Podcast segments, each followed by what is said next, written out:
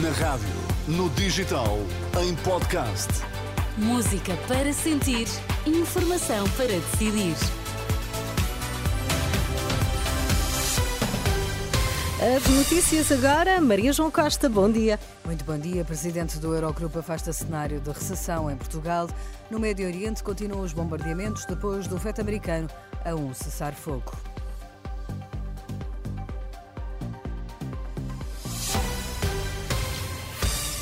Bom dia. O ministro português dos Negócios Estrangeiros lamenta a decisão dos Estados Unidos de rejeitar um apelo ao cessar-fogo em Gaza.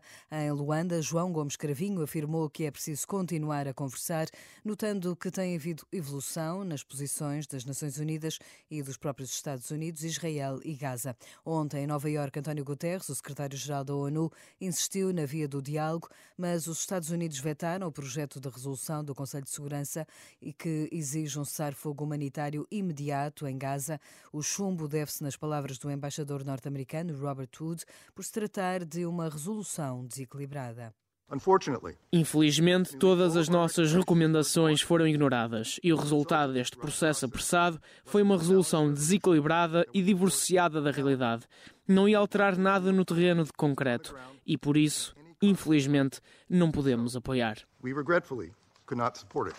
A resolução é da autoria dos Emirados Árabes Unidos e foi apoiada por dezenas de Estados-membros, mas rejeitada com o voto contra dos Estados Unidos, membro permanente com poder de veto, 13 a favor e uma abstenção do Reino Unido.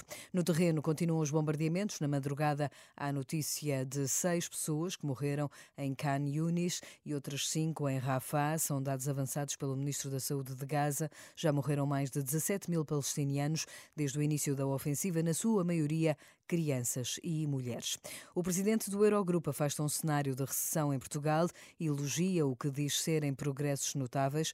Em entrevista à agência Lusa, Pascal Donau hum, fala na boa forma das finanças públicas portuguesas, considerando que a economia está bem posicionada para enfrentar um crescimento mais baixo. Nas previsões económicas de outono da Comissão Europeia, publicadas em meados do mês passado, foi previsto um crescimento do PIB português de 2,2 2% em 2023, 1,3% em 2024 e 1,8% em 2025.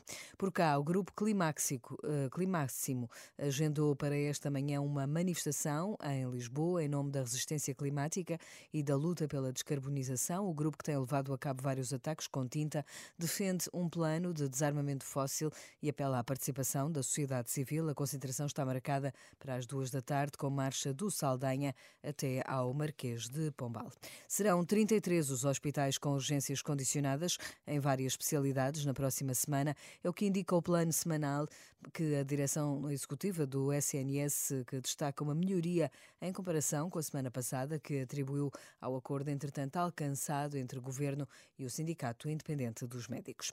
No futebol, Roger Schmidt vive momentos de grande tensão como treinador do Benfica. Na última noite na Luz, os encarnados somaram o terceiro jogo seguido sem vitória vitórias.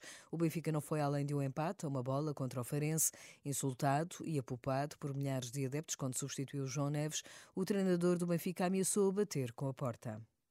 Uh, Vou refletir sobre o que aconteceu esta noite. Sendo honesto, sou eu o problema se o Benfica precisa de um treinador que faça as substituições que os adeptos querem. Não há problema. Saio e virá alguém para me substituir e que faça melhor. Uh, se o problema sou eu, abro espaço para que uh, venha alguém melhor do que eu.